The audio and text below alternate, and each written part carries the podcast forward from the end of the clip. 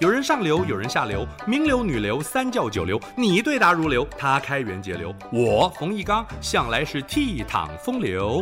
敬请收听《风流人物》来开趴。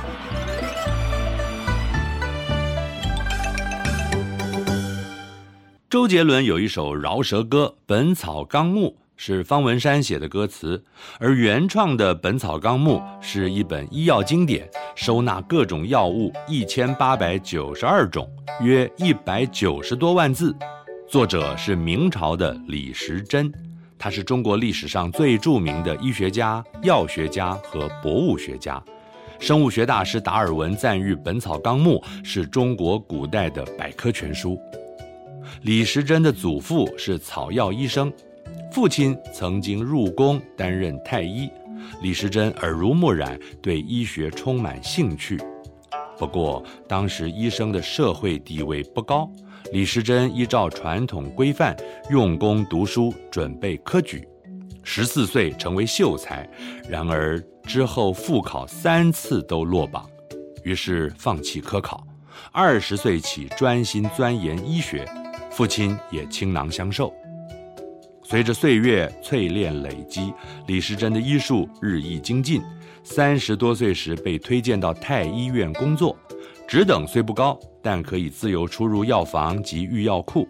他把握机会，认真地比对鉴别各种药材，搜集大量资料，饱览了王府和皇家所珍藏的典籍，以及许多难得一见的药物标本，开拓眼界，充实知识。学，然后知不足。李时珍发现，自古以来流传的医书不少，其中的谬误之处也不少。不同版本的说法反复矛盾，不仅延误病情，甚至造成药到命除的不幸。他决心重新编纂一部医药典籍，着手编写《本草纲目》。参考了八百多部书籍，多次离乡远行，考察收集素材和民间口耳相传的偏方秘方。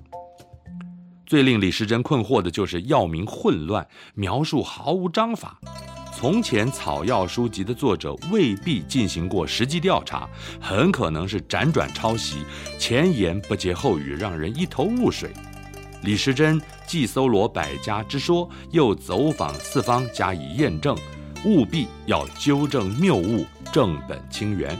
他上山采药，又不耻下问，这种实事求是的精神，就是李时珍所谓的“通考据，寻野人”。经过二十七年的努力，完成《本草纲目》初稿时，都超过六十岁了。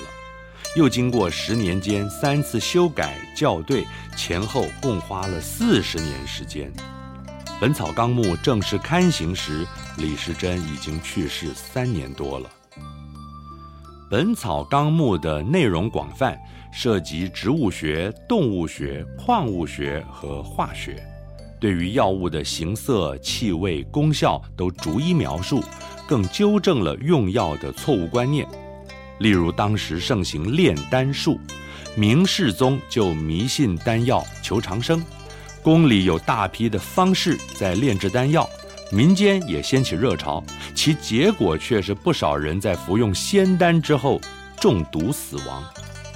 所谓仙丹，多是从水银、铅、锡、丹砂、硫磺等化学物质萃取，本身就含有剧毒。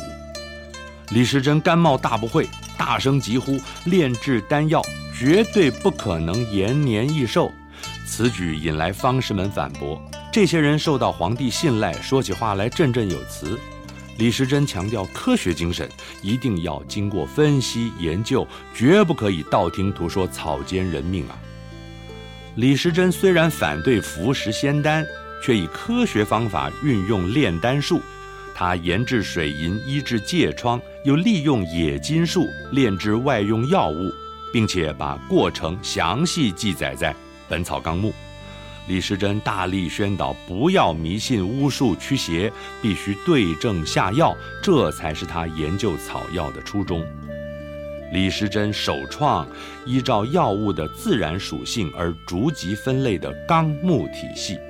这个方法是现代生物分类学的基础，比现代生物分类学之父林奈的自然系统早了一百多年，也影响到达尔文界门纲目科属种的分类层次。《本草纲目》被誉为东方医药巨典，并翻译成英、日、法等多国语文，流传于世。李时珍晚年自号滨湖老人。他将一千多年前的《脉经》加以校正整理，写成《滨湖脉学》全书，用歌赋体形式介绍二十七种脉象的特点，是后世初学者的必读经典，对中医学的影响极大。俗话所说，打通任督二脉。李时珍的《奇经八脉考》书中详细叙述经脉、穴位以及病症的关联，对气功、经络学研究和临床治疗有相当大的帮助。李时珍被称为药王，《本草纲目》堪称是中医学的经典教科书。时至今日，医疗保健食品的广告还经常以此当作号召。《本草纲目》是传统文化的宝藏。